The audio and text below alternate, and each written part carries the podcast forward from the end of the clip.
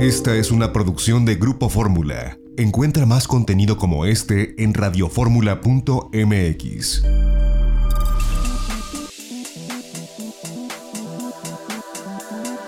Grupo Fórmula presenta a Mari Carmen Cortés, Marco Antonio Mares y José Yuste. Las tres personalidades más destacadas de la economía, las finanzas y los negocios en Fórmula Financiera.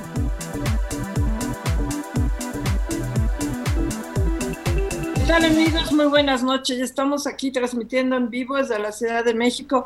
Es Fórmula Financiera. Soy Maricarmen Cortés y me da como siempre mucho gusto que nos acompañe el día de hoy.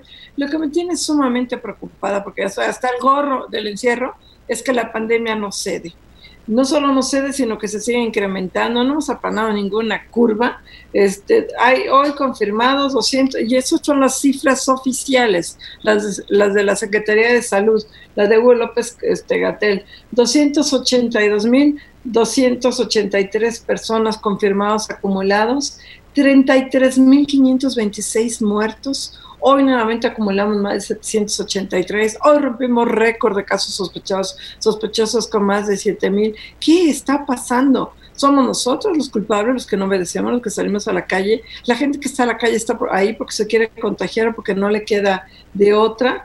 O sea, ¿qué está pasando? Estamos haciendo todo mal porque no es posible que ya haya 33.526 mexicanos muertos, fallecidos por esta pandemia, que el número siga creciendo en forma verdaderamente preocupante y por lo que respecta a la Ciudad de México, Claudia Sheinbaum ya dijo que pues se va a analizar mañana este cómo se están comportando los centros comerciales, a ver si hay o no nuevas medidas de restricción. Imagínense la medida de que toda solamente puede estar 40 minutos en una tienda. ¿Quién diablos la está cumpliendo y quién diablos le está vigilando? La única manera que podrían vigilar y controlar sería que a la entrada de cada plaza comercial y de cada tienda te dieran un listoncito o algo que te dijera, si traes un listoncito rojo, entraste a las 11, a las 12 ya te tienes que ir y te van a correr la gente a la tienda cuando a lo mejor apenas vas a comprar. Y ahora van a castigar a las tiendas porque no están respetando esta disposición. Realmente muy preocupante lo que está pasando con la pandemia, este, no sé a dónde vamos a llegar y bueno, este es uno de los factores aunado que la inflación hoy sigue creciendo, fue, no hay todavía que desgarrarnos las vestiduras, pero 3.33% empieza a preocupar ya los analistas arriba de lo esperado. Y luego se publicó la minuta de la última reunión monetaria del Banco de México en el que reconocen, evidentemente esto fue hace 15 días, imagínense hoy cómo está grave la situación económica, cómo no va a ser una recuperación en UVA, en, en, en UVA así rápida, ya le están hablando de la U aplanada. Pero bueno, creo yo que hoy sí, perdón, pero no veo muchas buenas noticias. Para, ayer todavía estábamos festejando que le había bien a López Obrador, pero hoy realmente sí está muy preocupante, o al menos a mí me parece sumamente preocupante todo lo que tiene que ver con la pandemia del COVID-19, tanto desde el punto de vista sanitario como económico. Marco Mares, muy buenas noches. ¿Qué tal? ¿Cómo estás, Mari Carmen Cortés? Muy buenas noches. José Yuste, muy buenas noches. Bueno, pues en el tema del COVID-19 no ha cesado la preocupación porque la intensidad del contagio es creciente, la intensidad del número de personas que fallecen sigue siendo creciente. Coincido contigo en que no parece que la, curva esté aplanada, como lo ha declarado el subsecretario de Prevención de la Secretaría de Salud, Hugo López Gatel. Se trata de un momento bien preocupante, además de que también las autoridades han dicho que el pico de la pandemia ocurrió hace prácticamente semana y media, cuando hoy lo que estamos viendo es que el número de personas fallecidas está eh, pues a punto de convertirse, de acuerdo con los expertos, en unos cuantos días, eh, eh, a, punto de convertir a México en el tercer lugar de número de muertes a nivel mundial. Creo que es un tema muy doloroso, muy triste, muy preocupante y del cual no debemos de quitar eh, la atención, debemos de seguir cuidándonos, debemos de seguir eh, tratando de evitar este contagio del COVID-19 porque pues va no solamente en mérito de la producción, que de por sí es muy importante, sobre todo va en contra de la vida de los ciudadanos, de las personas. Creo que es bien importante. Y sí, efectivamente, hoy, Mari Carmen, no hubo muy buenas noticias esta minuta del Banco de México, aparte de lo que mencionabas, su preocupación en torno a la inflación, la incertidumbre que provoca eh, y el aumento de la inflación. También hay mucha preocupación por los capitales que siguen saliendo del país, aunque la cantidad que ahora se reporta es menor de lo que se venía registrando. Fueron 13 mil millones de dólares en renta fija los capitales que dejaron el país y por otra parte también la preocupación de los subgobernadores, la mayoría, en el sentido de que México puede perder su grado de inversión y Petróleos Mexicanos está en el foco de atención y la necesidad creciente de recursos de capitalización que estaría requiriendo por parte de las finanzas públicas del gobierno mexicano. José Yuste, muy buenas noches. Hola, buenas noches, Marco Mares, Maricarmen Cortés. ¿Qué tal? Buenas noches. Ya dabas tú lo de las minutas del, de la Junta de Gobierno del Banco de México. Llama la atención que ya ahí dentro del Banco de México ya lo habían puesto en uno de los escenarios, pero siguen viendo la recuperación muy tardía en forma de U, que va a ser una recuperación muy lenta. La verdad es que quisiéramos que fuera la palomita famosa que dice Arturo Herrera, la de Nike, pero no, la de, la de Nike, pero no, no va a ser esta palomita, va a ser más bien la U, que se queda abajo mucho tiempo, o hay quien dice ahí dentro también del Banco de México insisten en que puede ser la W, es decir, que o la W, que realmente nos vamos a, caemos, nos recuperamos un poco cuando empiece ahora a abrirse la economía como está abriendo y volvemos a caer con un rebrote del coronavirus. El problema es que el brote del coronavirus sigue y sigue, como ustedes bien lo indican, hemos tenido en esta semana los mayores contagios en todo lo que va a la epidemia. Realmente ya sería como para que fuera disminuyendo un poco, ¿no? Seguimos con el mayor número de contagios. Y pues esto indica que obviamente ha habido errores en el gobierno federal para manejar la, pandemia. Sobre todo la comunicación, el no uso de cubrebocas, el que no haya pruebas, eh, todas estas cuestiones realmente no facilitaron y incluso la falta de apoyos para que la gente se quedara en casa, pues todo eso no facilitó. La gente salió, la gente no sabía si podía o no utilizar cubrebocas, si era indispensable o no, realmente, eh, no sé, las empresas y los gobiernos digan, bueno, pues no, a las pruebas, o a las pruebas. Y entonces, bueno, pues todo esto nos lleva a que esta semana, esta semana después de tres meses y medio, seguimos teniendo el número de contagios mayor, el mayor número de contagios de la epidemia en tres meses y medio. O sea, la curva sigue para arriba. Y bueno, y a ver mañana si no regresamos al semáforo rojo, porque este experimento de semáforo naranja pues no se está traduciendo en un mayor control. Y bueno, lo que también es preocupante, aunque el gobierno lo dice así como, no, no pasa nada, el lunes atacaron la página del CONDUCEF, Anónimos, el martes la del Banco de México, el miércoles, porque se va a conocer hoy por el SAT, el miércoles durante tres horas, o sea, en el caso de México, el Banco de México fue media hora, en el caso de la Conducef también fue varias horas, y eh, que atacaron la página del SAT, y eso ya está, dices tú, híjole, madre, todo el acceso a la información que tiene el SAT, lo que no, que no nos preocupemos, que los datos de los contribuyentes están a salvo, pero pues el caso es que durante, le llaman intento de disturbio, no sé cómo le llaman, porque todos le ponen un nombre diferente a los hackers, ¿no? Este, degradación de servicio, este, intento de no sé qué, el caso es que es un hackeo, el caso es que son los hackers, y el hecho es que el lunes sí Anonymous México amenazó, y casualmente llevamos lunes, martes y miércoles con problemas. Y a mí me parece bien preocupante. No sé a ustedes. Sí, es muy preocupante porque estamos viendo que es un momento de mucha incertidumbre en términos generales, pero además de mucha vulnerabilidad por los recortes presupuestales, la austeridad que ha venido ejerciendo el gobierno mexicano de por sí. Veníamos desde el gobierno pasado con una problemática creciente en materia de ciberataques. Esto lo señalaban desde todos los ámbitos y todos recomendaban, todos los expertos recomendaban que México tenía que invertir más, no solamente en el gobierno, también la iniciativa privada, por este fenómeno de ciberataques a nivel internacional, que desde entonces ya se decía iba a ser creciente. Hoy lo estamos viviendo y en un contexto de austeridad que es peligrosa por el tema de la ciberseguridad en el gobierno mexicano.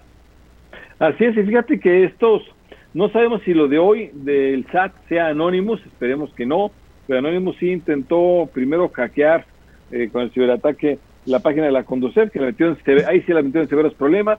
Luego ayer el Banco de México pudo evitarlo con, con eh, estos eh, famosos antivirus que hizo el Banco de México. Y hoy, bueno, lo del SAT, Y me llama la atención porque ya los golpes van directo a tratar el ciberataque a cuestiones muy sensibles. En el Banco de México está el SPEI, son las transferencias monetarias, es decir, las transferencias bancarias, las tarjetas de crédito, todo como se habla está dentro del Banco de México el sistema y lo puedo defender muy bien. Qué bueno, eso le da garantías al Banco de México y seguridad nos viene a nosotros. Y hoy el SAT, pues la verdad es que también nos dio seguridad. Hoy Raquel Buenrostro dice sí, pues la verdad es que sí nos intentaron atacar durante tres horas y no pudieron, pero ahí recordemos que están prácticamente pues todo, todos los, los, datos de todos nosotros, ¿no? Desde ingresos, trabajos, todo.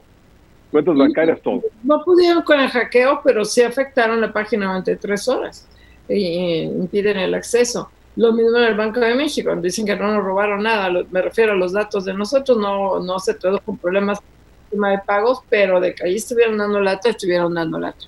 Vamos a un corte, no se vaya, regresamos aquí a Fórmula Financiera.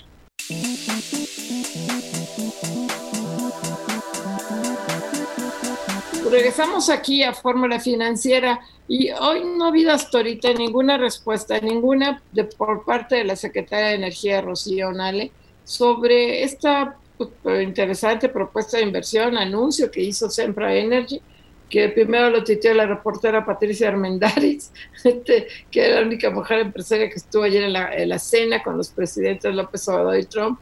Y lo que sí le dijeron, realmente lo que falta, bueno, no, no le echaron tierra regional, pero es el obstáculo que falta, el permiso de la Secretaría de Energía para poder este, exportar gas, porque si no permiten, pues no tiene ningún chiste, o sea, no lo van a hacer. Son 2.500 millones de dólares que implicarían para Ensenada una inyección de capital 5 mil empleos, lo dijo en la cuenta de Twitter el presidente de Sempra Energy. El presidente López Obrador dijo que Marcelo Ebrard y, Alfonso Romo, el reaparecido Alfonso Romo, iban a encargarse de eliminar obstáculos para la inversión. Pues hasta ahorita no ha habido ninguna noticia de que Rocío Nale haya dicho, ya entendí, esta voz es mía. O menos yo que... Para Sempra, es el caso para Sempra, que es Genova aquí en México, eh, y esta, esta exportación de gas, almacenamiento, transportación, distribución de gas, pero obviamente es la exportación desde Ensenada. Es el caso de Shell también. Las dos empresas estuvieron ayer en la cena con el presidente López Obrador y Donald Trump, y ahí, bueno, pues lo pidieron, y dijo el presidente López Obrador, sí, se va a ver, lo va a ver Marcelo Obrador lo va a ver Alfonso Romo, creo que no va a haber problema. Y también ayer, bueno, pues se dio a conocer en todo este contexto que Talos, que traía un diferendo muy fuerte, un litigio muy fuerte con, con con Pemex, bueno, pues van a compartir, Pemex acepta realmente compartir el, manejo de, del pozo. Yo creo que esto sí se negoció, ¿eh? creo que sí se negoció y yo creo que, que Rocío Nale, eh, pues obviamente dirá que sí, a lo que ya eh, vio el presidente con Donald Trump. Ahora, este Talos, este, esta, este yacimiento estaba hasta donde yo tenía entendido del lado de Talos. El que lo comparta con Pemex pero no soy un experta en temas energéticos, vamos a platicar con un experto al rato. El que lo comparta con, con Pemex no sé si sea tan buena eh, eh, este, noticia para Talos.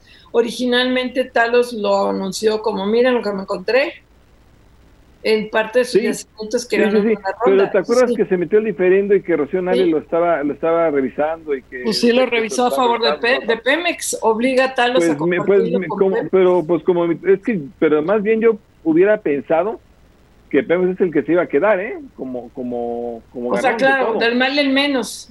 Yo realmente desconozco que no estoy 100% segura sobre este tema. Yo tenía entendido que había estado, de que estaba del lado de Talos, que era uno de los yacimientos que formaba parte de las tan denostadas rondas y que creo que sí Pemex lo quería toditito para él. Ahora, otra cosa que se me hace de escándalo en Pemex es que se están retrasando nuevamente el pago a proveedores. Uno de los mayores errores que cometió Emilio Lozoya como director de Pemex es que le dejó de pagar a los proveedores y casi quiebra la economía de Tabasco y de Campeche por los severos retrasos que hizo con todos los proveedores de, de Pemex, todos. Y ahora otra vez vamos a lo mismo, con el pretexto de la pandemia y que están echando todas las la carne al asador a dos bocas, nuevamente se está acumulando severamente el retraso en los pagos a proveedores. Esto es una, de verdad, recordatorio progenitora. Eh, eh, esa fue la salida de Emilio Lozoya y de hecho la gran diferencia y la enemistad entre Emilio Lozoya y el exsecretario de Hacienda de aquel entonces. Sí. Desde luego, ahí, sí fue la, enemistad total Por eso cuando dicen que, que Lozoya va con el secretario no es cierto, ahí se llevaban bastante mal. Pelearon, claramente, y ahí lo corrieron. ahí lo, corrieron como Creo que llegó a tener una deuda de 147 mil millones de pesos o algo así a proveedores. Y detuvo a toda la cadena de proveedores, sí. Que llegó Pepe Antonio González, Pepe Antonio González Anaya a corregirlo y a enderezar el barco. Recordemos esa ciega historia y ahora otra vez van en lo mismo. Pero que en esta coyuntura del COVID retrases el pago a los proveedores se me hace de veras una recordatorio progenitora, para no decir sí, sin duda. Y es, uno más de los rasgos de eh, la crisis que está viviendo el sector energético. ya los mencionaban ustedes en distintas áreas, en, distintos, en distintas eh, eh, vertientes, pero es la misma problemática. Una política de seguridad energética, le llama el actual gobierno, en donde pues está actuando en contra de la iniciativa privada, en contra de la inversión internacional. Y eh, ayer, antier, apenas eh, se publicó este programa sectorial de energía, Procener. Ahí, ahí se da ya más información de todo esto que ha dicho el presidente de la República en sus discursos de las mañaneras en contra de las eh, empresas de energía limpia. Ahí dice que de lo que se trata es de una maquinación, una simulación, acusan en este documento, de las empresas que tuvieron este par de figuras de, productores independientes y de autoabasto y que a través de, estos, eh, de estas simulaciones han eh, provocado enormes pérdidas a la Comisión Federal de Electricidad.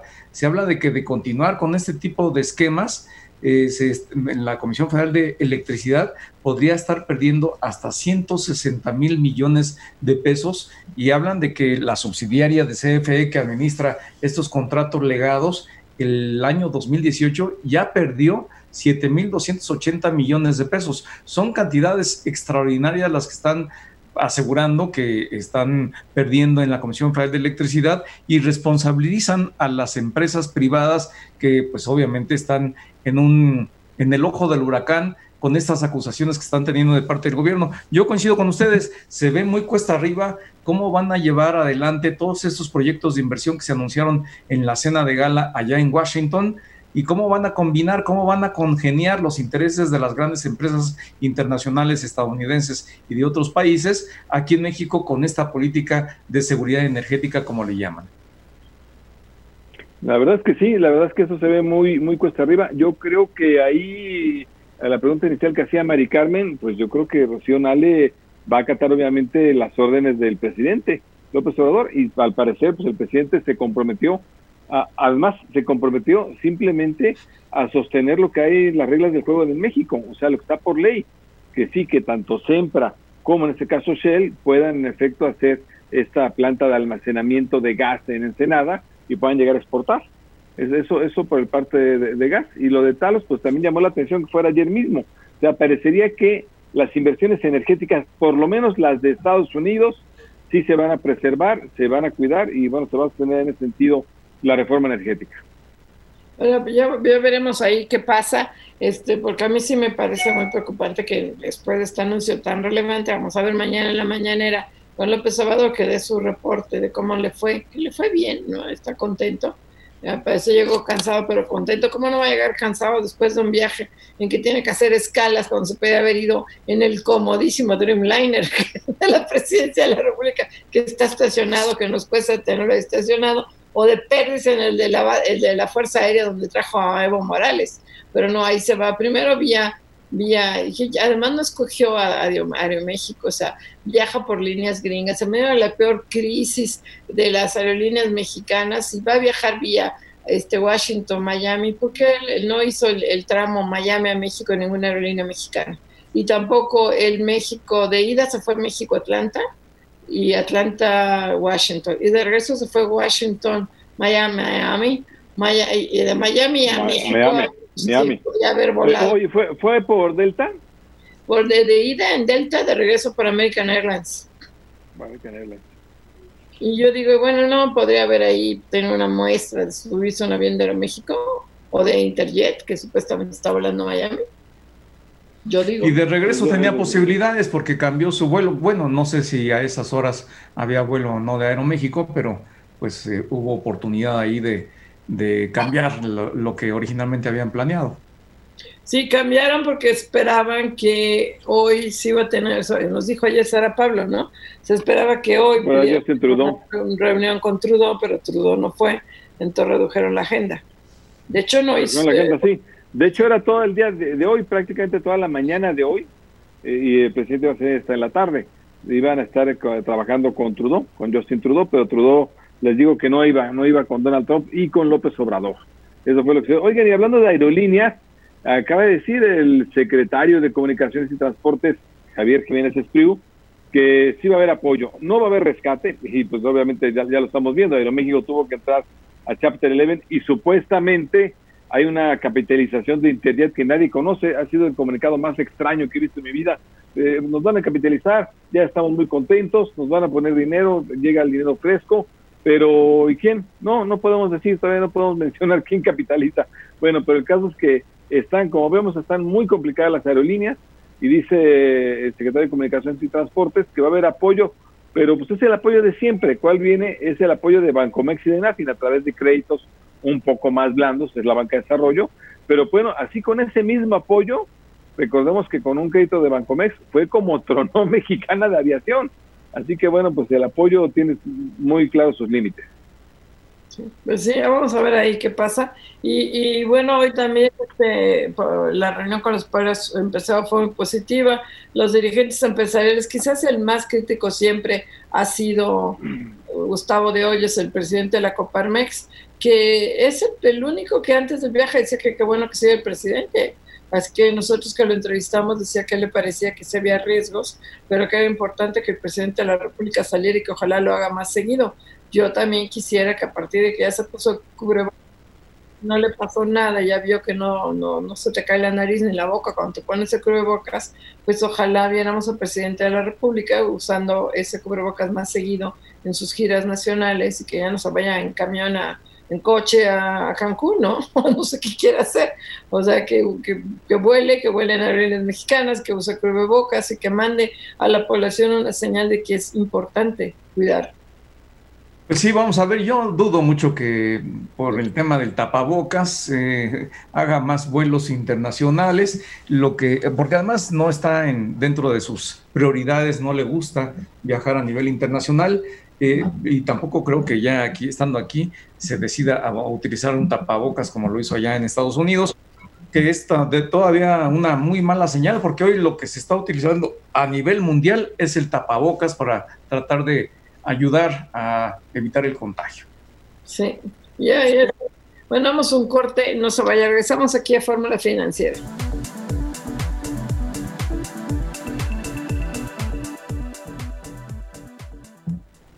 Regresamos aquí a Fórmula Financiera y tenemos en la línea a Enrique Cárdenas, que ahora lo vamos a entrevistar con su cachucha, del presidente del Comité Ejecutivo de Signos Vitales, una organización muy interesante. Enrique, buenas tardes, que, buenas noches, mejor tú cuéntanos. Hicieron un estudio que, sobre el impacto de la gestión de la pandemia económico y sanitaria, donde se ponen como chancla al gobierno. Pero a ver, cuéntanos, Enrique, primero que nada, ¿qué Signos Vitales?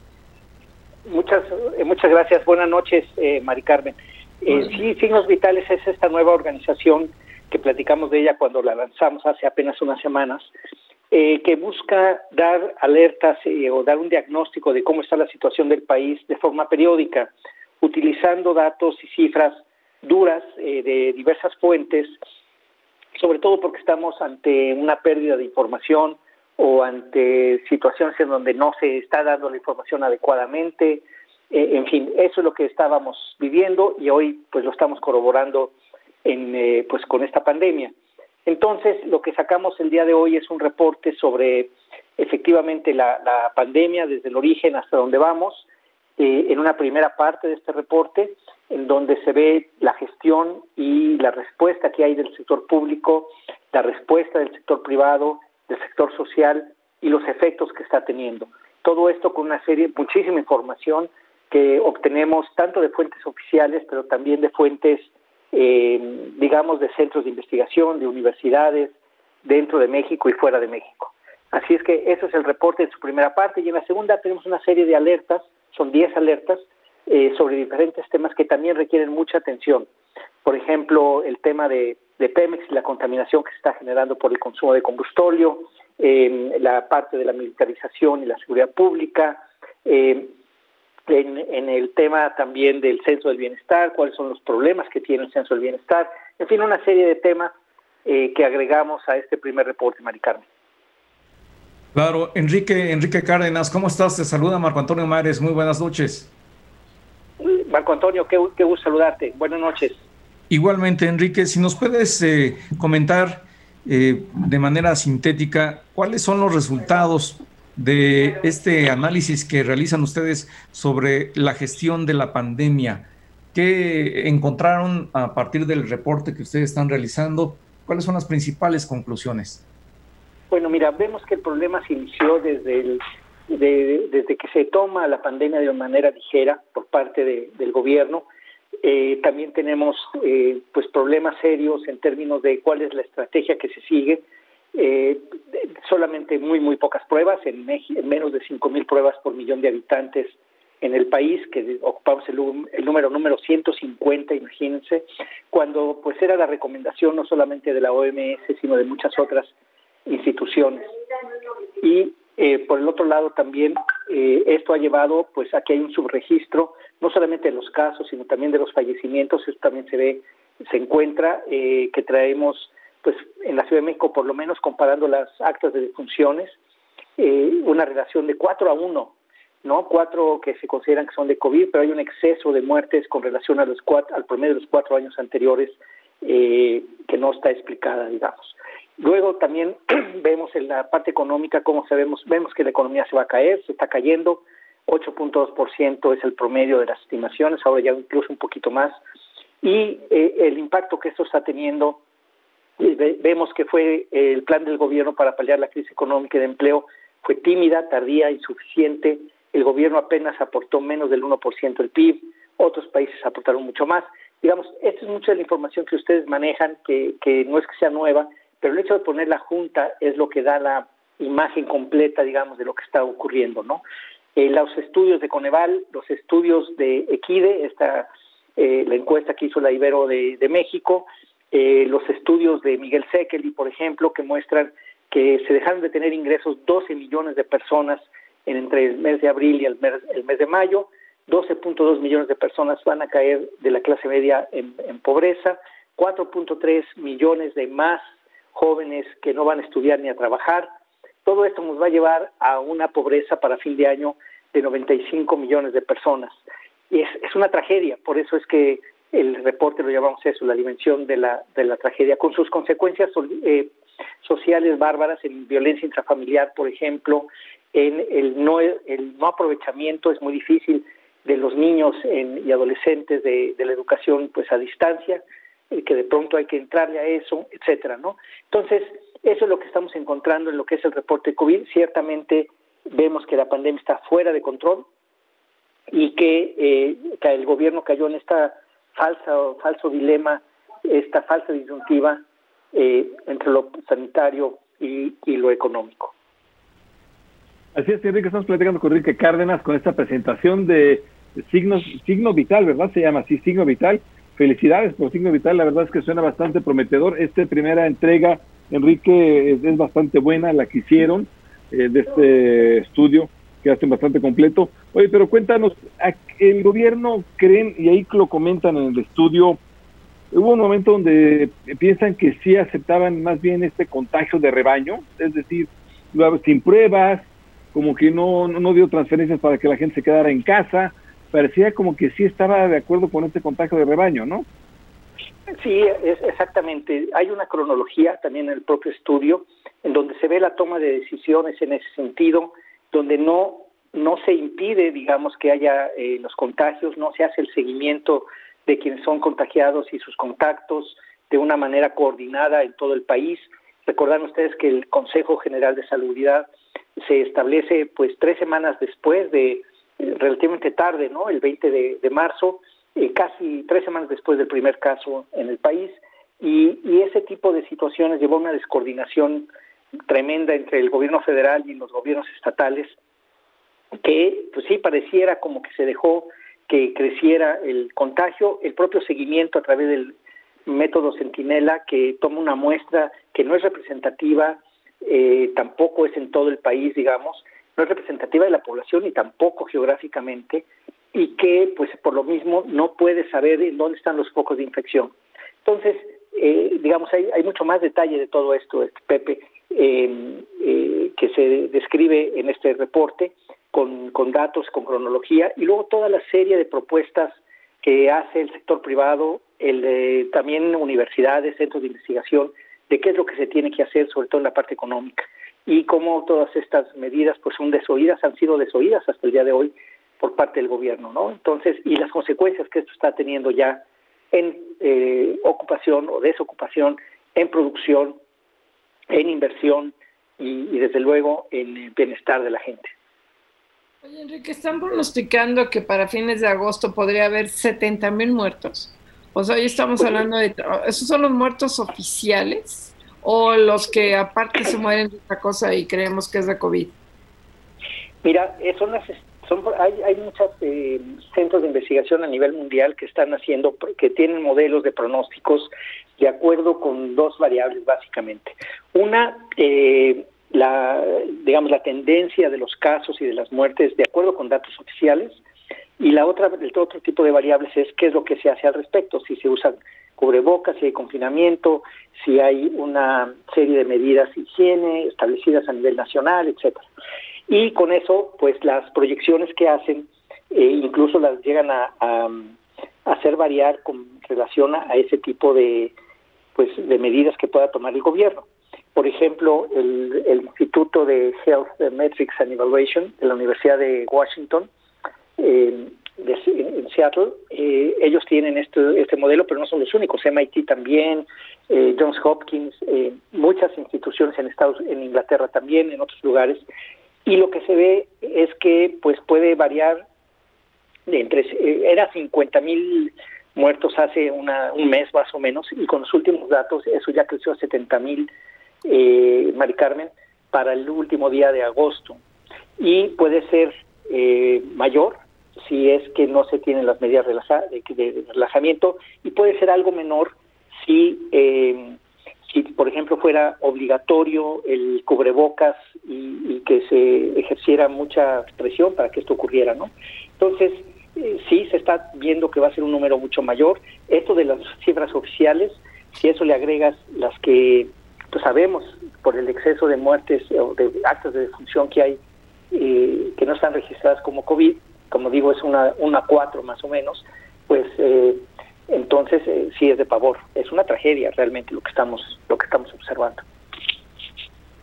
Claro, en, Enrique, además de eh, estos reportes, estos señalamientos, ¿ustedes hacen alguna recomendación? Eh, ¿Hacen sugerencia o solamente es el reporte, la transparencia de la información?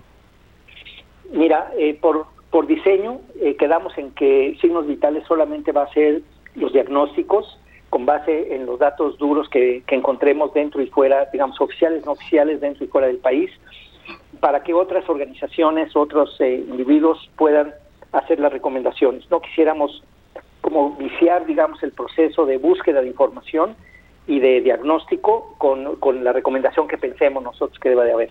Pero sí señalar cuáles son recomendaciones en este caso que han hecho muchos otros grupos, ¿no?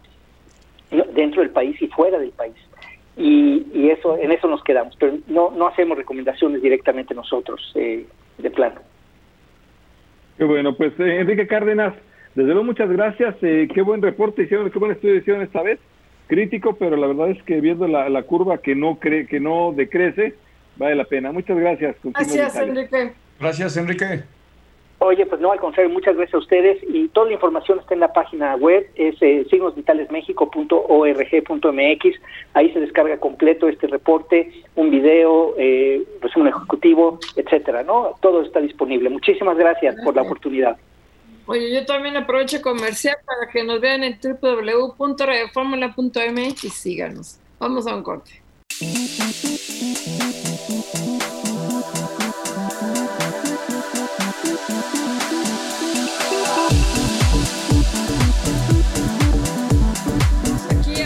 Financiera y tenemos en la línea Gonzalo Monroy, que es especialista en temas en términos de energía, es un en, especialista energético. ¿Cómo estás, Gonzalo? Muy buenas noches.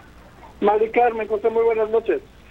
Pues, oye, Gonzalo, cuéntanos, muchos temas queremos aterrizar contigo, pero yo tengo una duda de lo que, para empezar, ¿no? Para abrir boca, de lo que ayer anunció la Secretaría de Energía que este yacimiento que Sala o, este, o ¿cómo se llama? que encontró eh, Talos Energy que ahora la va a compartir con Pemex. Mi duda, este Gonzalo, es si este era un yacimiento que le correspondía nada más a Talos Energy porque era parte de las rondas o y se lo quería gandallar Pemex o al revés y si fue una solución salomónica el que entre los dos lo vayan a explotar. ¿Tú qué opinas?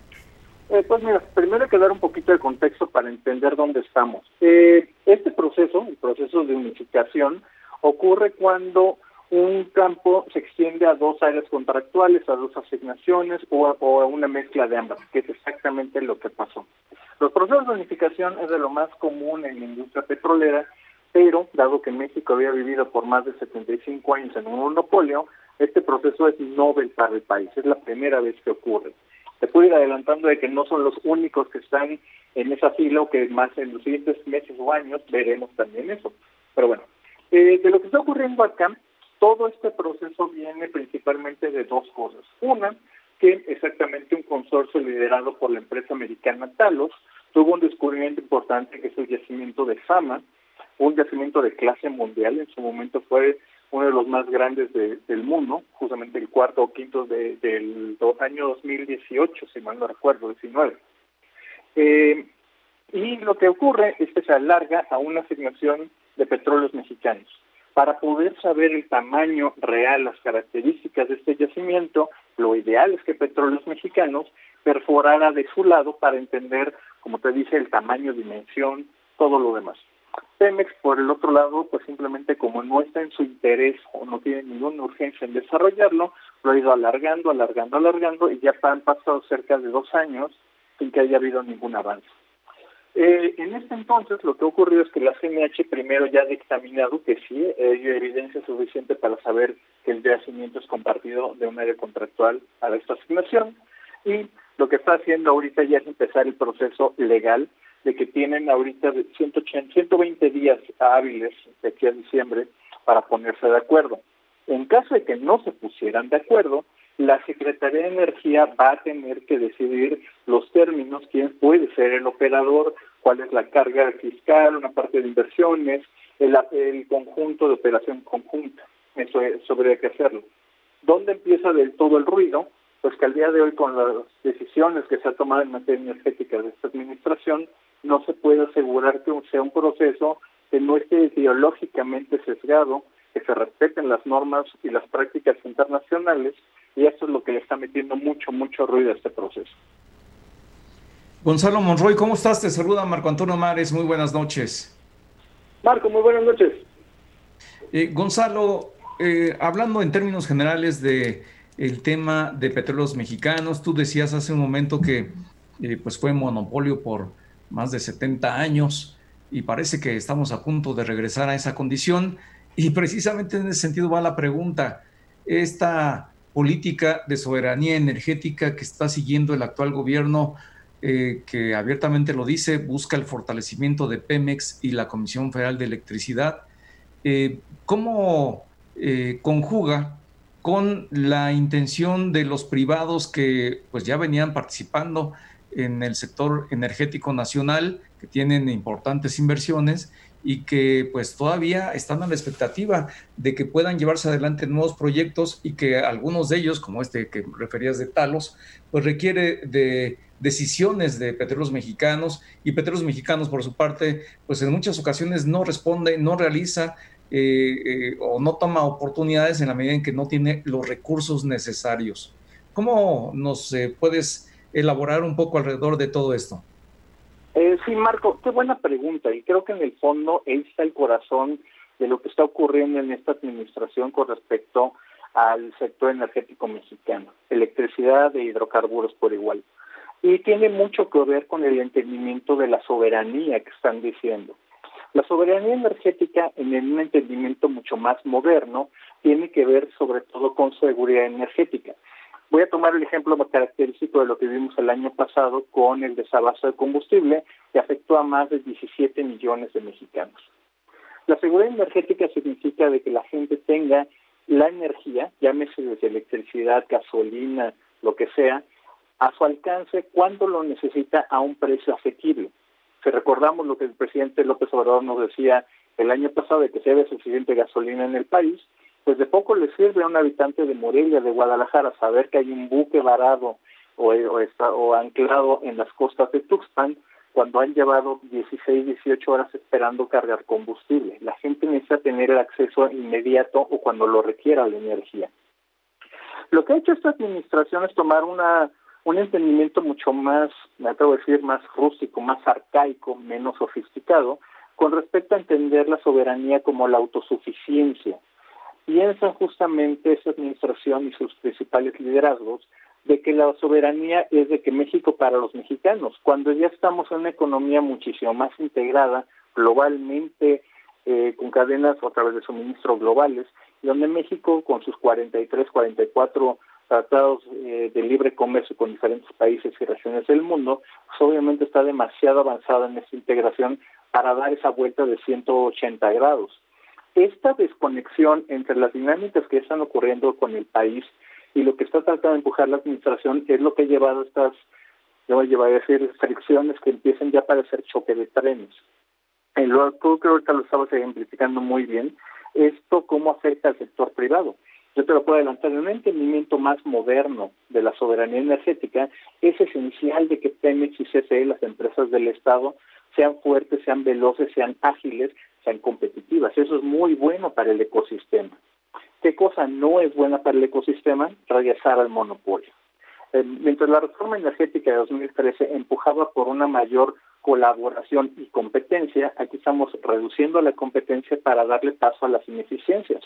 Otro ejemplo, ahí es ahorita, por ejemplo, la política de confiabilidad que empujó la secretaria Nale apenas el pasado mayo. Es tanta la afectación que ya hemos visto amparos, suspensiones generales e incluso hasta una controversia constitucional impulsada por la Comisión Federal de Competencia Económica. Este, este entendimiento ya no tiene mucha cabida, por más que lo intenten con todas sus fuerzas la administración, pues simplemente están remando en un, en un bote que se termina hundiendo. Así es. Estamos platicando con Gonzalo Monroy, él es experto en energía. Te saluda José Yuste. Gonzalo, ¿cómo estás? Buenas noches, ¿cómo te va? José, muy buenas noches. Buenas noches, Gonzalo. Ya nos explicas muy bien lo que está pasando, el tema de la estrategia que trae el actual gobierno, eh, de, este tema de autosuficiencia que trae. Pero, y, en particular, déjame referirme a lo que pasó esta semana. Esta semana, la visita que hizo López Obrador a la Casa Blanca, ahí frente a Donald Trump, pues separaron dos empresas, dos empresas, una, dos gaseras, en este caso Sempra y por el otro lado Shell, y dijeron, oigan, pues queremos seguir invirtiendo en México, incluso siempre ahí anunció inversiones muy fuertes, pero pues queremos las reglas claras. Eh, cuéntanos un poco qué puede pasar en ese caso, en particular con estas empresas estadounidenses. muy buena, muy buena referencia, José. Y mira lo que pasa en esta parte de, lo que está ocurriendo con el ambiente, el clima de inversión en general de la economía mexicana y particularmente el sector de energía, es que ha causado un total desconcierto desagrado, hay que llamarlo de esa forma, que el gobierno mexicano ha empezado a cambiar las reglas sobre la marcha. Todos, porque principalmente somos economistas en los que estamos en esta llamada, lo entendemos muy bien que un, un factor fundamental para la inversión de largo plazo, la que, la que justamente cambia las condiciones y genera riqueza de largo plazo a los mexicanos, es la certidumbre tener justamente eh, una seguridad jurídica sobre las inversiones que permita el desarrollo. Puede haber muchas cosas de corto plazo, ah, seguramente la frase de los capitales golondrinos nos llamarán algunas cosas del pasado, y seguirán abriendo ese tipo de inversiones, pero lo que se requiere es inversión de largo plazo. En ese sentido, eso es ahí donde ha habido, o hay mejor dicho, el choque de trenes con lo que está pasando al día de hoy. Muchas empresas están limitando sus inversiones o sus expansiones o simplemente no con sin ningún sentido de urgencia porque las reglas no quedan claras en este momento. Como lo mencionaba justamente en la intervención anterior, eh, el choque justamente que está teniendo con las dinámicas globales, el entendimiento global de la energía, pues simplemente esta, esta rigidez no alcanza a tener cierta armonía.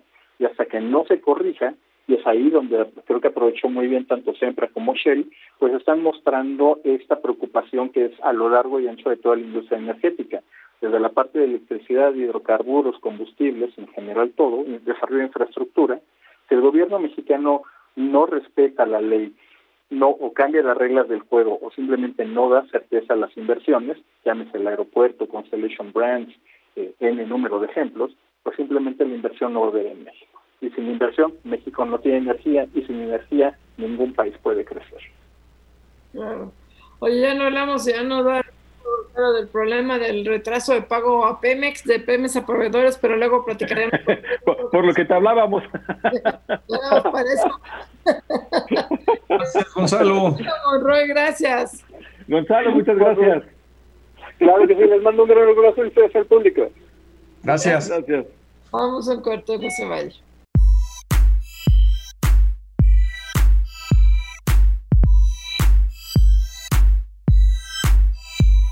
El resumen. En Fórmula Financiera, la información más destacada del mundo de las finanzas.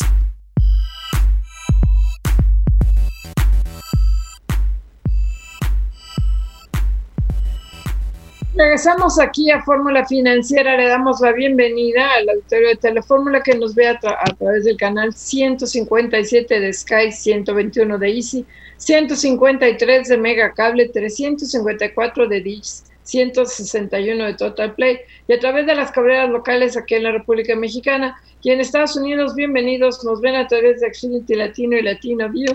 Soy Maricarmen Cortés en esta segunda hora de Fórmula Financiera y estamos transmitiendo en vivo desde la Ciudad de México.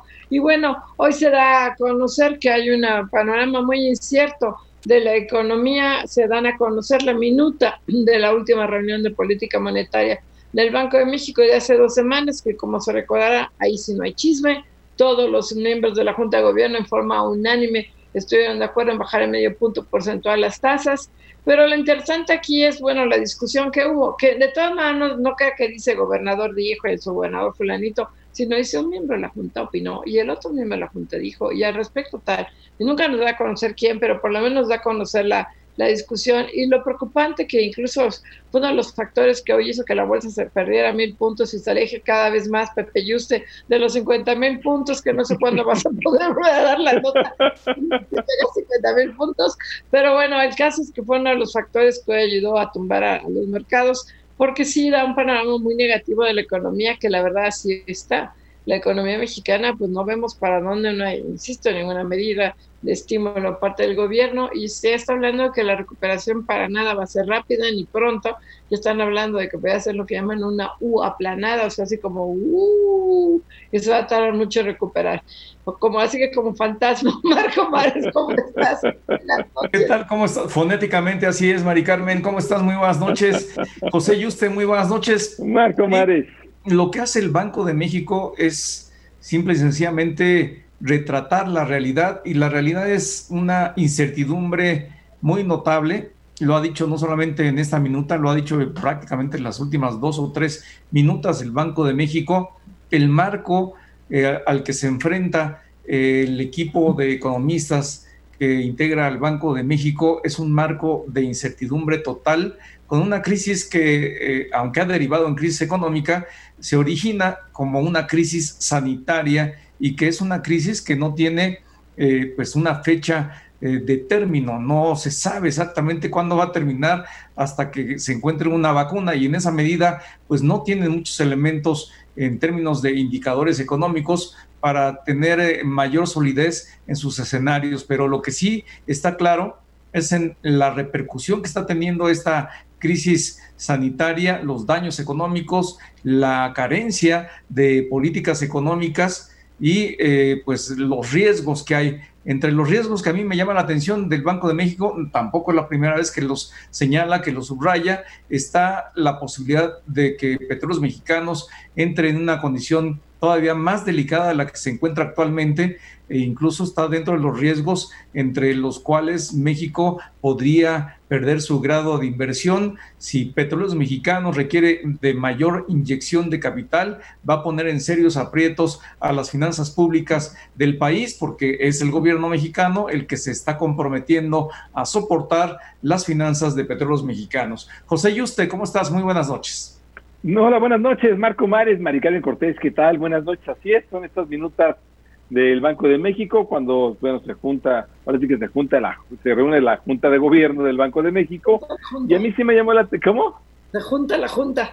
Se junta la Junta, de, se junta la Junta, valga la redundancia, pero el caso es este, tú mencionabas, Maricarmen, una U muy alargada, ese es el problema con la caída que está sufriendo la economía mexicana, ya la mencionan en el Banco de México, ese es el riesgo que ya empiezan a ver, que realmente la recuperación va a ser muy lenta, es decir, vamos a caer y vamos a estar abajo mucho tiempo. ¿Por qué? Porque no hubo un plan de recuperación, no hubo unas medidas contracíclicas, entonces pues va a haber empresas que quiebren, va a haber eh, desempleos que, que permanezcan y cuando quieras reactivarte va a ser muy difícil. Esa va a permanecer o lo que decían, que es muy probable también, que se caiga, inmediatamente hay un pequeño repunte, por esta apertura que tendríamos de la economía mexicana y otra vez se va, a ir, se va a caer por el caso del rebrote. Así que la situación complicada en la economía mexicana y desde luego el Banco de México dice pues vamos a estar muy alerta. Y bueno, por otro lado, la mala noticia que se da a conocer por parte de la Secretaría de Salud es que sigue sin control la pandemia. La curva no se ha aplanado nada, de nada, de nada.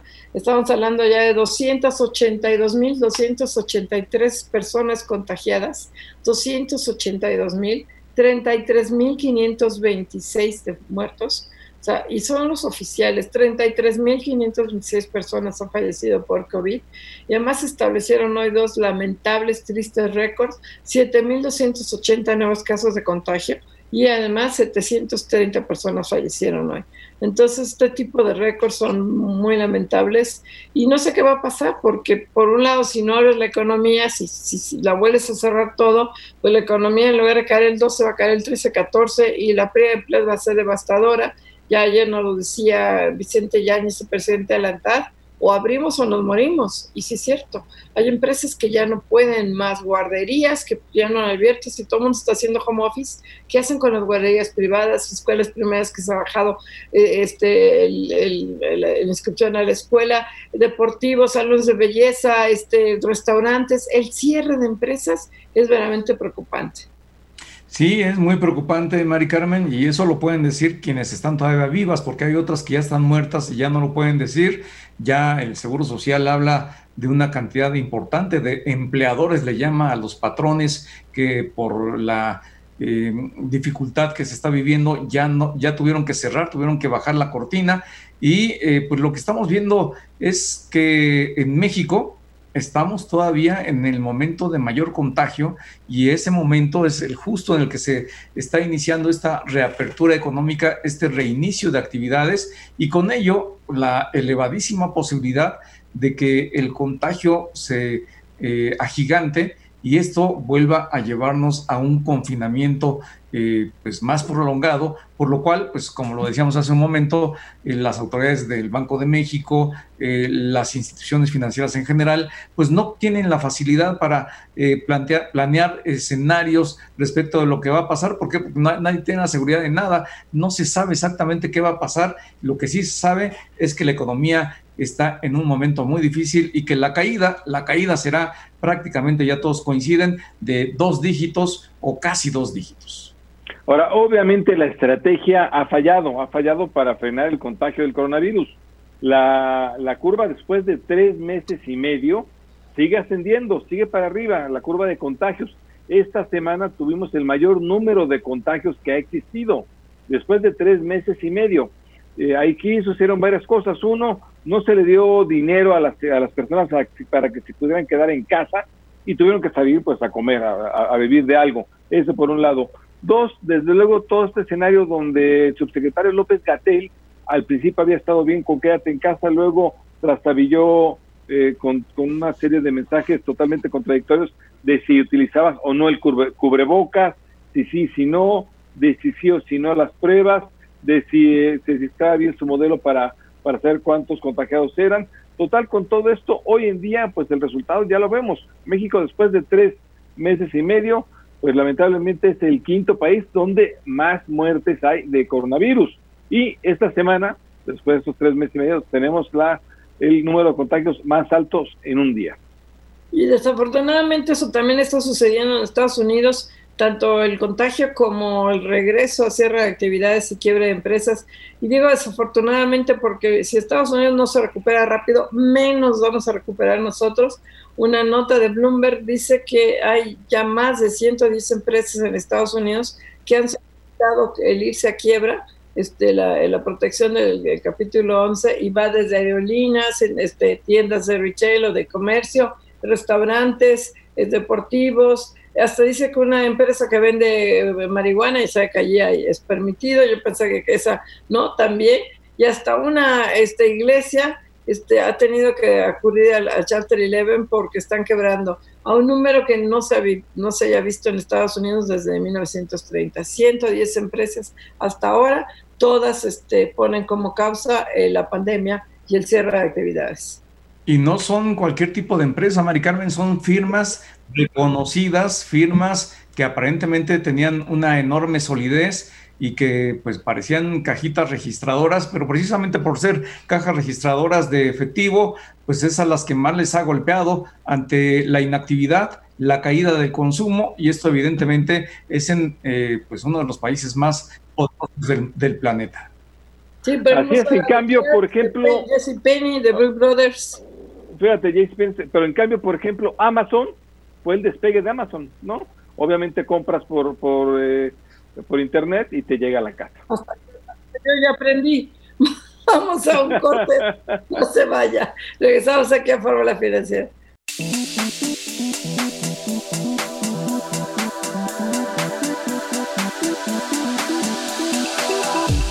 Regresamos aquí a Fórmula Financiera y tenemos en, vía Zoom a Braulio Orzuaga, él es el presidente del Consejo Nacional Empresarial Turístico. Braulio, ¿cómo estás? Muy buenas noches. Hola, Mari Carmen, eh, Marco, Pepe, buenas noches. Braulio. Braulio. Cuéntanos, hoy estábamos dando a conocer los datos que dio la Secretaría de Salud. Creo que solamente en la Ciudad de México va un poco a la baja la tendencia, pero seguimos estableciendo nuevos récords de contagios, de fallecidos ¿Qué va a pasar? ¿Cómo es? Ustedes ya abrieron todos los hoteles, creo que en toda la República ya abrieron y creo que la ocupación sigue siendo muy baja, pero cuéntanos. Pues sí, la, la, verdad es que el, volumen sigue siendo bajo, ¿no? Este, hay poca gente que se está moviendo. lo peor que le puede pasar al, al turismo es, es, no tener movilidad y eso ha sido desde el 14 de, de marzo.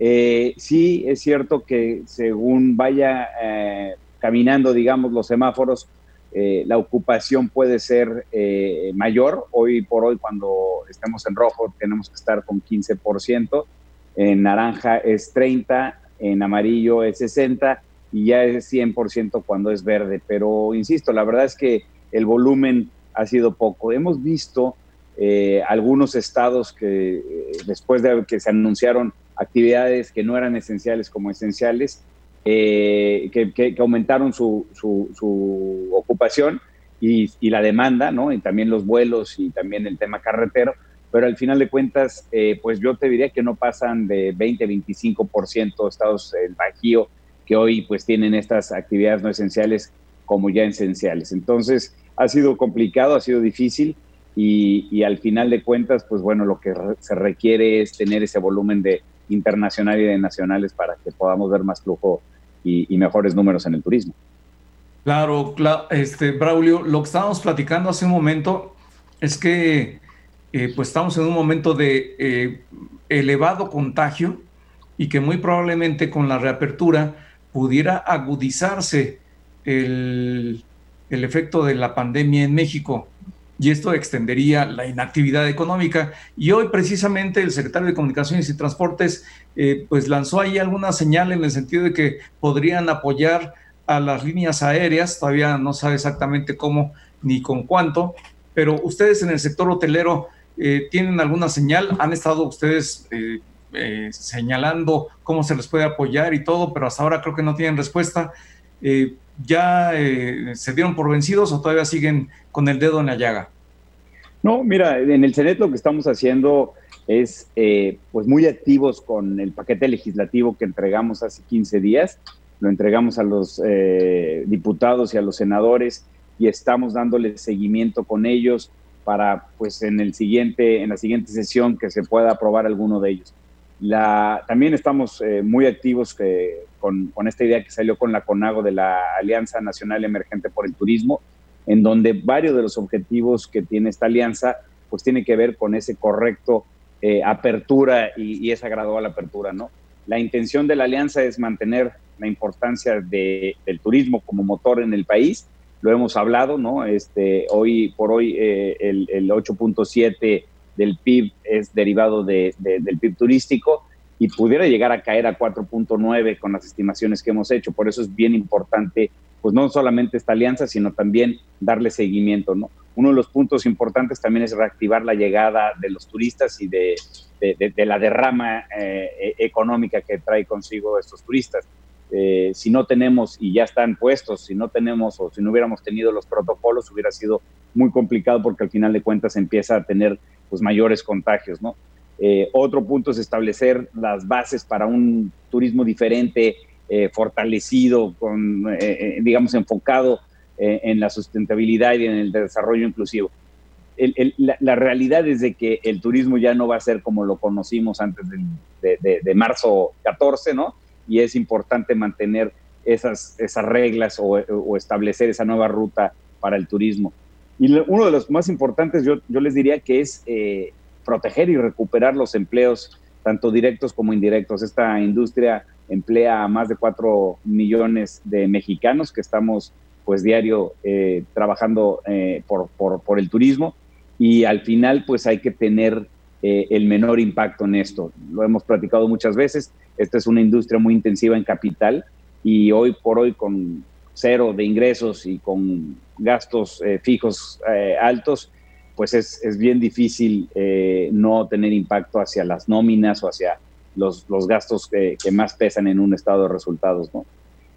Y al final, pues yo diría que es mejorar el, el, el, posicionamiento del turismo tanto en la agenda nacional como en el extranjero. Siempre he dicho yo que la mejor hoy, hoy la mejor eh, forma de dar a conocer o de promocionarnos es con el manejo de bueno que le damos a, la crisis por la que estamos pasando. Desde luego, Braulio, y, la, y, es lamentable este tema porque tú lo comentabas muy bien, representa, representa el turismo casi el 9% del PIB, podría bajar a 4.7 y decías, hay 4 millones de empleados en el turismo. ¿A cuánto podrían bajar el ahí cuánto podría ser el desempleo en el sector turístico? Un sector también intensivo en capital, pero también en trabajo. La verdad es que es un, yo lo consideraría incluso estratégico al, turismo. Sí, sin duda. A ver, esta es una industria que es un motor para México, es una industria que, que, que aporta 14.700 millones de superávit en la balanza, es una industria que, que es un aliado con, eh, al combate de la marginación. Nosotros estamos estimando, Pepe, que pudiera ser hasta un 25% lo que se pierde. Eh, nosotros, pues la verdad es que son los estudios que hacemos y las estimaciones que hacemos, y, no es que no, nos encanta dar este tipo de, noticias malas, pero al final de cuentas es, es importante que, que, levantemos esta bandera roja y es importante tratar de sensibilizar a los gobernantes para, pues yo no digo recuperar, pero sí poner atención en las medidas que siempre hemos pedido y, que darían un poco de aire para estas empresas que, que, estamos en el, turismo. Lo hemos platicado también alguna vez, ¿no? No todas las empresas son grandes, hay 450 mil empresas eh, con menos de 10 empleados que generan 65 mil millones de dólares en la cadena de valor y pues también ellos están, están pasando un momento muy complicado. Entonces, al final de cuentas, ¿qué les quiero decir? creo yo que esta, esta alianza que, estamos eh, sumando a varios, a CONAGO, el CENET, a, los presidentes municipales, a CETUR, que es la, Asociación de, Secretarios de Turismo, a la Asociación de Bancos también la estamos sumando y están interesados en entrar, a Concanaco, etcétera, pues creo yo que es un, pues una parte importante para eh, la reactivación y tratar de minimizar el impacto pues que ya está teniendo hoy por hoy esta, esta pandemia. La temporada de verano pues ya prácticamente va a estar perdida.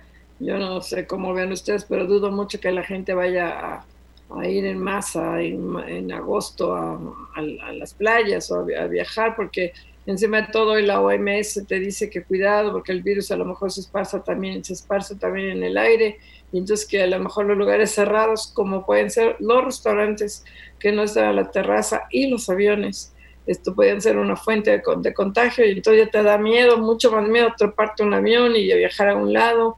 Este, entonces, no sé si para diciembre, para la temporada, todavía la vez pasada que platicamos contigo eras optimista. ¿Mantienes este optimismo de que pudiera ya empezar a ver una recuperación importante para diciembre? Porque yo creo que de aquí a, creo que le llaman septiembre de por sí a septiembre, ¿no? Un mes de baja. Sí. No, eh, septiembre siempre ha sido un, mes complicado.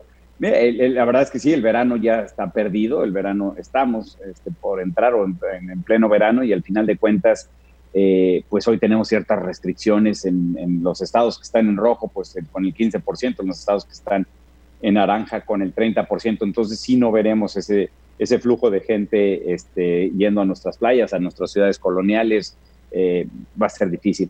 Nosotros estimamos que la recuperación ah, para diciembre será de un 55%. Eh, pues la verdad es que sería bueno porque hoy son números eh, muy, mucho más eh, bajos.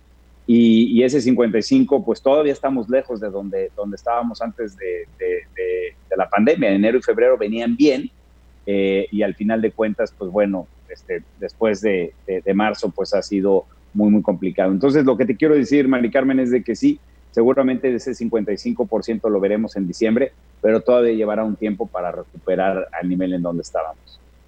Claro, Braulio, ¿por dónde ven ustedes que pudiera venir la recuperación? ¿Cuáles serían los segmentos turísticos, las entidades, eh, las cadenas que pudieran tener una mayor eh, o una más rápida recuperación? En todos los países, eh, acuérdate que Asia, Europa llevan 40, 50 días de adelanto, digamos, en, en, lo que estaba pasando, ¿no? Con, con los contagios, este, con el manejo de, esa crisis y demás. En todos los países lo que se ha visto es de que se está activando el turismo por la parte eh, local, ¿no?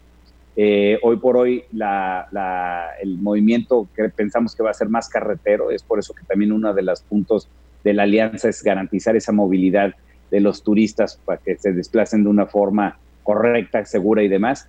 Al, al final, insisto, será un tema carretero, un tema nacional el que empezará a dar el flujo que requerimos.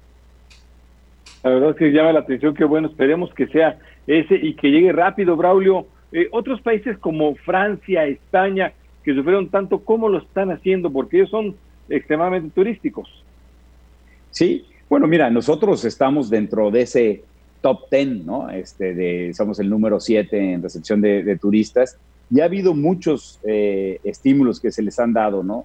hay gobiernos que están pagando parte de la nómina, hay gobiernos que están eh, inyectando 20, 30, Alemania está inyectando casi el 30% de, de, de, su PIB en la economía y, al final están ayudando a las, a las empresas a, subsistir, a no a tener créditos y no colapsar, también a la gente para que pueda tener ese ingreso y están condonando eh, pues muchos impuestos. Entonces este no es el caso aquí, pero, pero te digo, en, Europa es como lo están eh, pues estimulando y como lo están tratando de reactivar. Oye, pues agradecemos mucho, Braulio Arzuaga, presidente del Consejo Nacional Empresarial Turístico. Ojalá esta alianza realmente se traduzca en unir fuerzas y en arrancar el turismo, porque a todos nos beneficiará. Muchísimas gracias, Braulio. Braulio, gracias. Gracias a ustedes. Buenas noches. Vamos a un corte, regresamos aquí a Fórmula Financiera, no se vaya.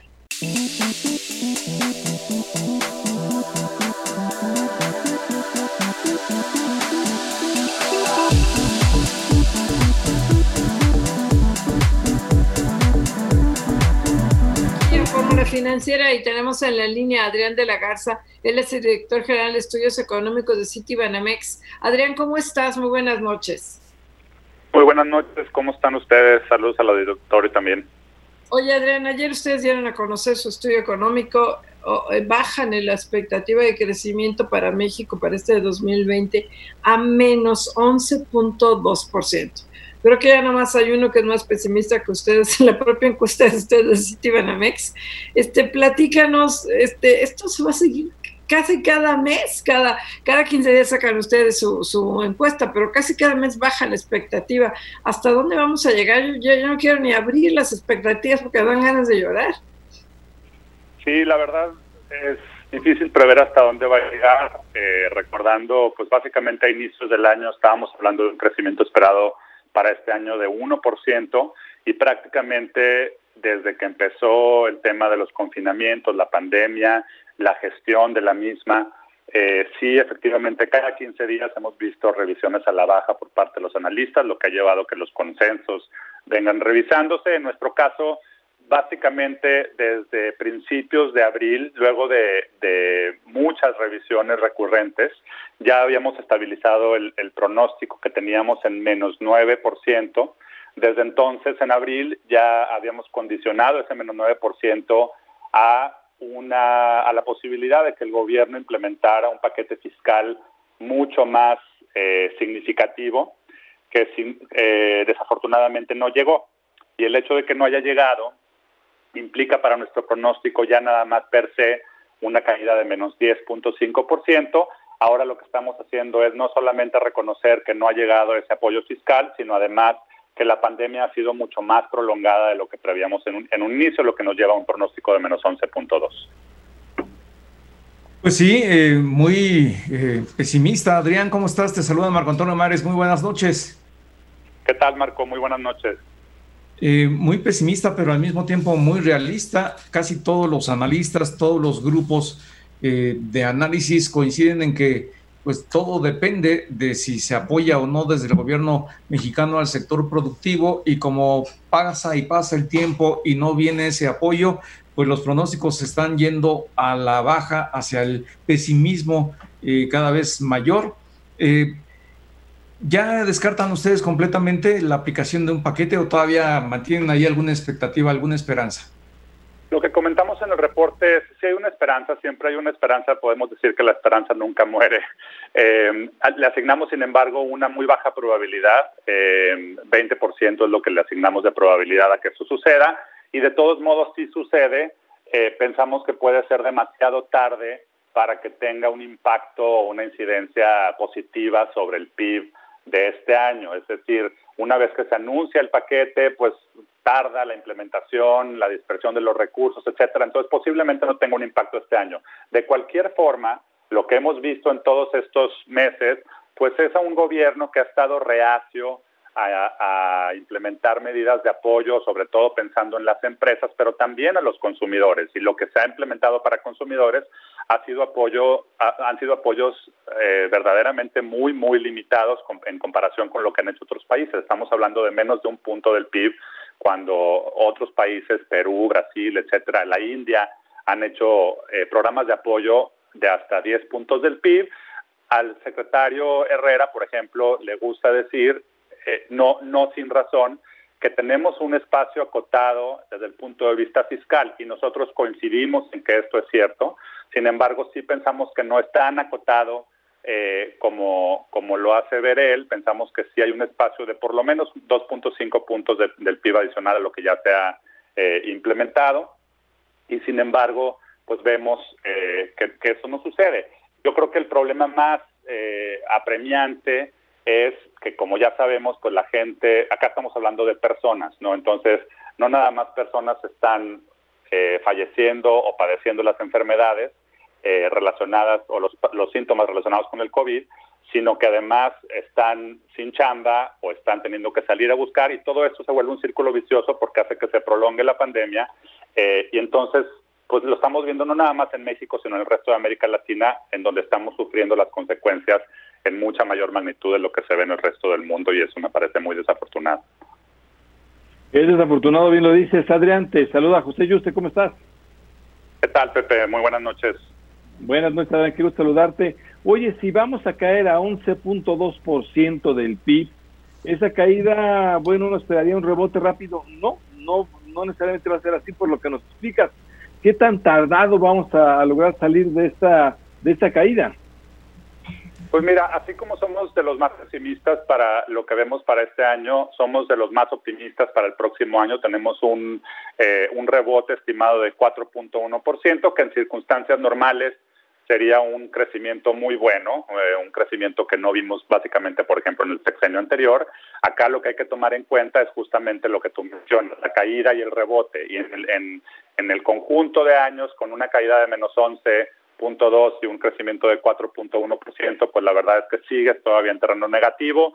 Eh, nosotros, de hecho, somos más pesimistas, eh, sobre todo para el largo plazo. Estamos, estamos hablando de que ya con, con un primer año de gobierno completo de, López Obrador 2019 con un crecimiento negativo, este de 2020 que sin duda será negativo como todos los analistas lo prevén, el Fondo Monetario, la propia Secretaría de Hacienda, etcétera, eh, y la recuperación tan débil que se prevé para los años venideros, estamos hablando de un crecimiento que en nuestro caso lo estimamos en menos punto 22 por año en promedio para todo el sexenio, es decir, es un sexenio perdido en términos de crecimiento, lo cual tiene implicaciones muy graves, por ejemplo, en términos de empleo, en términos de pobreza, eh, y, todo, desde mi punto de vista, cae en, el hecho de que no hay, hay, muchos factores, pero uno fundamental me parece es que no hay inversión. No hay inversión desde el punto de vista público, no hay inversión desde el punto de vista privado. Eh, me, me sorprende negativamente que incluso en medio de la pandemia, eh, y de, esta crisis tan profunda como no la hemos visto en casi 100 años, pues sigue habiendo voces al interior del gobierno o, de simpatizantes de Morena eh, que, de alguna manera u otra minan la confianza de los inversionistas. Está, por ejemplo, el tema de la tenace de, de hace unas semanas, etcétera. Eh, y esto básicamente hace que, que se merme la, el deseo de los inversionistas por invertir en México. Desde luego, hay ciertos riesgos al alza. Está el tema del TEMEC, que ahora está muy en boga con este viaje del, del, presidente a Washington, etcétera, y, lo reconocemos y esperamos, de todo corazón que, eso sea muy buenas noticias para el país. Sin embargo, lo que reconocemos también es que hasta este momento esas oportunidades que han estado ahí presentes, eh, el gobierno no ha sabido aprovecharlas. Entonces tememos que esa tendencia hemos visto básicamente desde finales de 2018 se perpetúa a lo largo del sexenio y, terminemos con un sexenio perdido en términos de crecimiento. Adrián, no me queda tan claro y perdón mi ignorancia, ¿por qué si estás reconociendo todo eso son tan optimistas del 4.1 en el 2021? Porque en la misma encuesta que ustedes hacen, la encuesta City, eh, hay una gran discrepancia, creo que el más optimista, que creo que JP Morgan habla de 5.5 para el 2021 ustedes están en el 4 y hay unos que hablan de 1.8. O sea, hay una gran discrepancia en pronósticos para el 2021. ¿Por qué si nos dices todo esto, sí crees que es factible que el 2021 buscamos 4%? Que ojalá, pero ¿por qué? No me quedó muy claro, perdón. Ahí lo que son dos temas muy importantes. El, el, el primero los, lo descontaría un poco porque es un tema meramente aritmético. Es el hecho de que tienes una tan baja base de comparación en 2019, que prácticamente crecimientos trimestrales el próximo año relativamente eh, pequeños te llevarían una tasa de crecimiento anual más elevada. Ese es, ese es el punto número uno, que es meramente aritmético. Un, un, un punto más de, trasfondo quizás tiene que ver con que vemos que un posible motor de crecimiento en la economía sea el sector externo.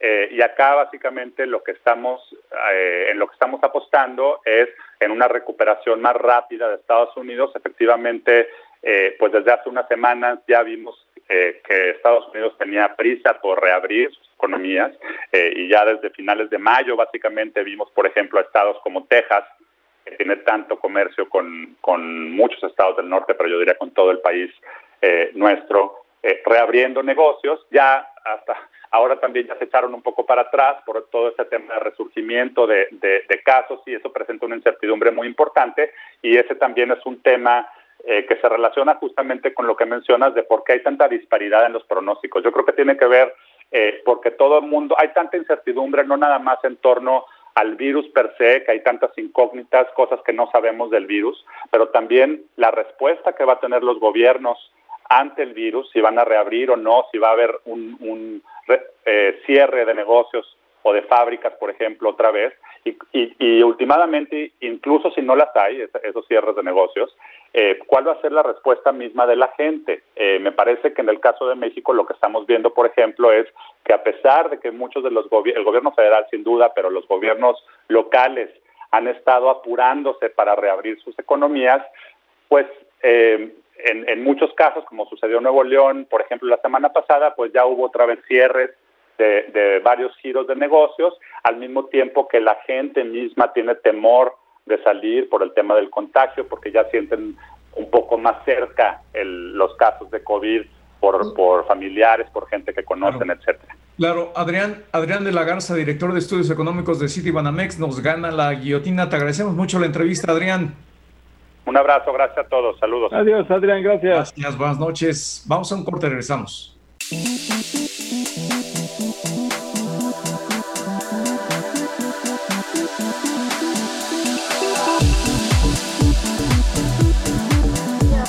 Financiera. Hoy la Secretaría de Comunicaciones y Transportes tenemos secretario de Comunicaciones y Transportes, se llama Javier Jiménez Espriu, hace mucho que no lo vemos, ya no nos quiere, ya no habla con nosotros nunca, nunca, nunca.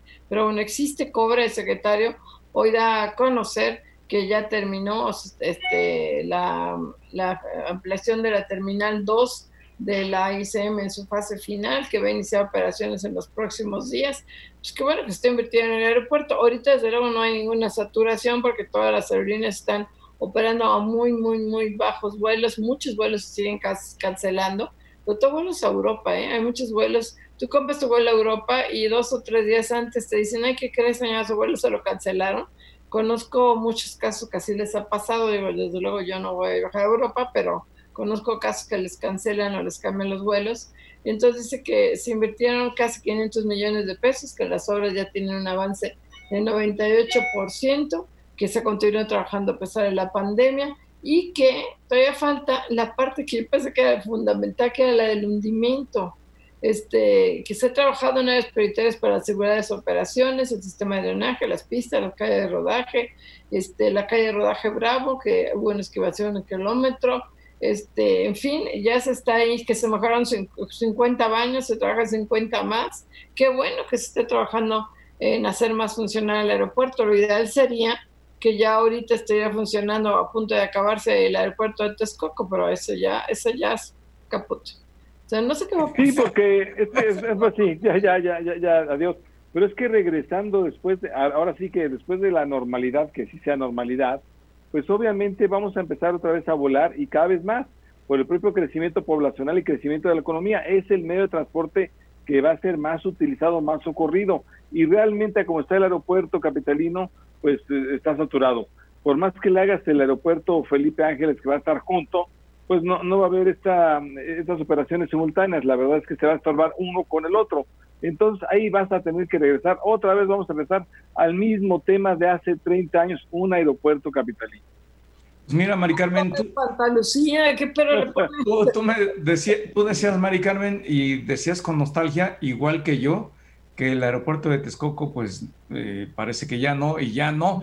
¿Por qué? Porque hoy, hoy precisamente se entregó en licitación en calidad de fierro viejo todas las estructuras de acero que estaban para el aeropuerto de Texcoco y se lo vendieron a uno de los eh, participantes en la construcción del aeropuerto de Santa Lucía. Entonces, pues ya ese arroz ya se coció, ya Texcoco, adiós, ya no existe. Lo que sí se detuvo fue la compra por parte del gobierno mexicano que iba muy avanzada, por lo menos se suspendió, no se canceló, la compra por parte de la Secretaría de Comunicaciones y Transportes del gobierno mexicano del aeropuerto de, de, Toluca, la parte que tiene eh, Aleática, el 50% más o menos que tiene, el cuarenta y tantos que tiene Aleática, se lo iba a comprar el gobierno, pero con el tema del COVID se suspendió para el año que entra, a ver si eh, pues continúa esta operación de compraventa, vamos a ver qué pasa. Yo continúa. Eh, oye, y regresamos a Texcoco, solamente déjame apuntar, otra vez Texcoco, otra vez un basurero, porque no va a haber obviamente un parque, no puede crecer nada ahí. El lago, Pepe, acuérdate. Cuate los patitos que hay ahí. la recuperación del lago no se puede hacer porque no hay ríos que realmente lleven una afluencia de agua para hacer un lago de esa magnitud. Y imagínate que sería fabuloso, pero no, no se puede hacer ya. Ahí, ahí, va a ser un otro problema y otros seis años con el mismo problema. No, y además, imagínate, te escojo cuando la acaben, ¿quién va a volar ahí? No hay vialidades, no hay nada. Según eso, la fecha es el en, en 2022, ¿no? Lo quiere terminar lo pasado para 2022, seguramente va a ser la, lo que le llaman la terminal naviera, naviera, ¿no? Que va a ser la terminal de autobuses, le va a poner la terminal naviera, este, seguramente haber, habrá alguna pista, habrán algo, este, pero si es que realmente lo acaban. Pero de que funcione, yo lo veo en chino, ¿eh? De que Mira, a lo mejor ni siquiera va a haber necesidad de que se cumpla el escenario que decía Pepe, de que volvamos a, al punto de la saturación que ya venía teniendo el Aeropuerto Internacional de la Ciudad de México. ¿Por qué? Porque como nos lo acaba de decir hace un momento Adrián de la Garza, de City Banamex, este sexenio prácticamente ya fue un sexenio perdido en materia de crecimiento. Y si no hay crecimiento económico, obviamente las operaciones eh, de aviación pues no van a ser las mismas que eh, si estuviera creciendo la economía. ¿Cuántas aerolíneas quedan vivas? También. ¿Cuáles sobreviven? Porque eso no tenemos tampoco ninguna claridad de qué va a pasar con Aeroméxico, con la capitalizada Interjet, que nadie sabe dónde ni cuánto ni nada. Es un misterio. Un misterio. La Secretaría de Comunicación y Transportes que ni apoya, ni picha, ni cacha, ni deja batear, porque no dice nada, ¿no? Permite que siga vendiendo boletos y no hay ninguna claridad de qué va a pasar. Este, porque Aeroméxico pues, sí está en un proceso de Chapter 11, pero ¿y las otras? No Oye, y, y, y, en el aeropuerto Felipe Ángeles o el Santa Lucía, ahora que lo hagan, pues va a ser un aeropuerto que se va a utilizar también muy poquito porque no, no va a tener, está tan pegado al de la Ciudad de México que operaciones simultáneas va a ser complicado que se hagan. Ahí no entre están los las dos. vialidades para irte de un aeropuerto a otro. No están las vialidades y están muy pegados, están muy juntos. O sea, qué bueno que sigan invirtiendo en el aeropuerto de la Ciudad de México porque es el único que va a seguir funcionando. Ahorita que, que le metieron 500 millones de pesos a la terminal 12, que le metan, luego el hangar presidencial, ¿dónde van a guardar el, el avión cuando regrese? Que ese avión, el, el, presidencial, es un misterio que regresaba en abril, que en mayo, que en junio. Sí, sí, sí, que ya salió otro postor y que lo van a rifar otra vez. Este, que en julio, ¿no? La rifa de septiembre, que es una vacilada. ¿Tú crees que los empresarios van a meter la lana que se, que se comprometieron a meter en la, en, la, en la cena del tamal? ¿Del tamal? No, claro que no, hombre, claro que no. ¿Y el petín? ¿No? Es más, tú has visto un boleto de la lotería, bueno, no salimos mucho a la calle. No. ¿Has visto un boleto? No. Ni siquiera se están vendiendo que yo sepa, ¿no? Entonces, ah, es un fracaso, pero por lo pronto lo que a mí sí me parece bien es que invierta en el aeropuerto de la Ciudad de México, porque creo que es el único que va a seguir operando todo el sexenio. ¿Y el de Toluca? Sí, y, y donde no está invirtiendo, obviamente, que ya lo comentaban ustedes, es en las aerolíneas. No se trataba de que, el, de que el gobierno salvara a las aerolíneas, pero sí que les dé apoyo en este momento. El apoyo clásico que siempre hay es, son los créditos de Bancomex y Nafin, son los que están dando. Pero así, solo con ese apoyo no va a ser suficiente. Sea, no es suficiente que con ese mismo apoyo, un crédito de Bancomex, recordemos que quebró Mexicana en el 2010. Así que esto, si lo hacen, realmente, pues no, no es apoyo. Y ya vimos, mejor prefirió Aeroméxico irse al Chapter 11 de, de, ley de quiebras en Estados Unidos, tratar de salir por ahí. Y de Interjet, pues no sabemos qué va a pasar. Viva Aerobús tampoco sabemos, Polaris. En fin, realmente la traen muy complicada las aerolíneas. Pero bueno, ya nos vamos. Marco Mares, buenas noches. Gracias, Mari Carmen Cortés. Muy buenas noches. José Yuste, muy buenas noches. Pepe. Buenas noches, Marco, Mari Carmen, gracias.